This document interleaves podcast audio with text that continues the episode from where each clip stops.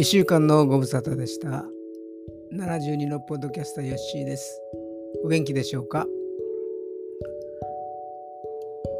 今週のエッセイの時間となりました。タイトルは「ダマンキとアブラムシ」です。えー、毎日殴りがしかの原稿は書いているし今までエッセイもたくさん書いたし小説も短歌も俳句も詩も書きました。でも自己満足の世界で終わってしまっているのです。高尚な文章は一つもないですね。多分そんな高尚な文章を書く人たちはそんな文章が湧き上がってくるのでしょうね。私には絞っても絞ってもそんな高尚な文章は出てこないのです。だからいつまでもダマンキでアブラムシのような生き方しかできないのではないでしょうか。このエッセイは2010年12月の作品であります。それではお読みいたします。ダマンキとアブラムシ。別に怪獣戦争が勃発したわけではない。ダマンキというのは長崎で幼年時代に使っていた言葉である。本気ではないことを言う。例えば、じゃんけんで負けた時に今んとはダマンキと言って勝負を保護にする。だからこの言葉を使う人は同い年か年下である。可愛いから許されるのである。でも言葉を、この言葉を年上が口にするとどうにもいただけない。人間さえも疑いたくなる。アブラムシという言葉は妻が福岡で子供時代に使っていたものらしい。この子はまだ小さいけんアブラムシにしとこうというような使い方をする。遊びのルールは適用させずに自由に遊ばせてやる。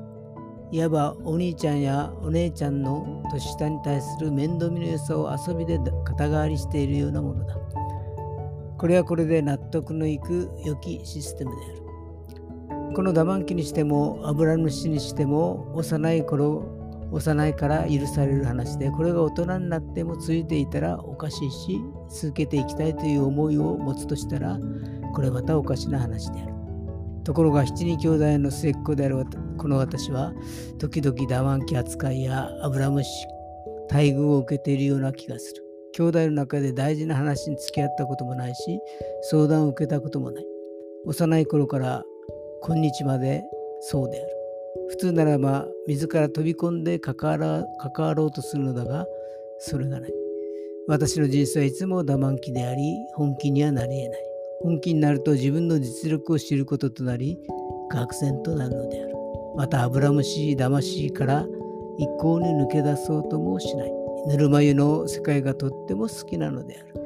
これから始まる残された時間をダマンキという怠惰な心と油虫感覚で過ごすには何ともやるせない。あとは自分の全てを知りつつも笑い飛ばしかないのである。笑ってさえいればなんとかなることを信じよう。以上です。えー、最近は開き直って下手の文章に満足しています。文章の良し悪しよりも書き続けることを良しとしています。それもまた楽しからずやです。それでは私の自己満足の世界にお付き合いくださってありがとうございました。それでは皆さん、おやすみなさい。皆さんの明日が希望にあふれたものとなりますように。よしえでした。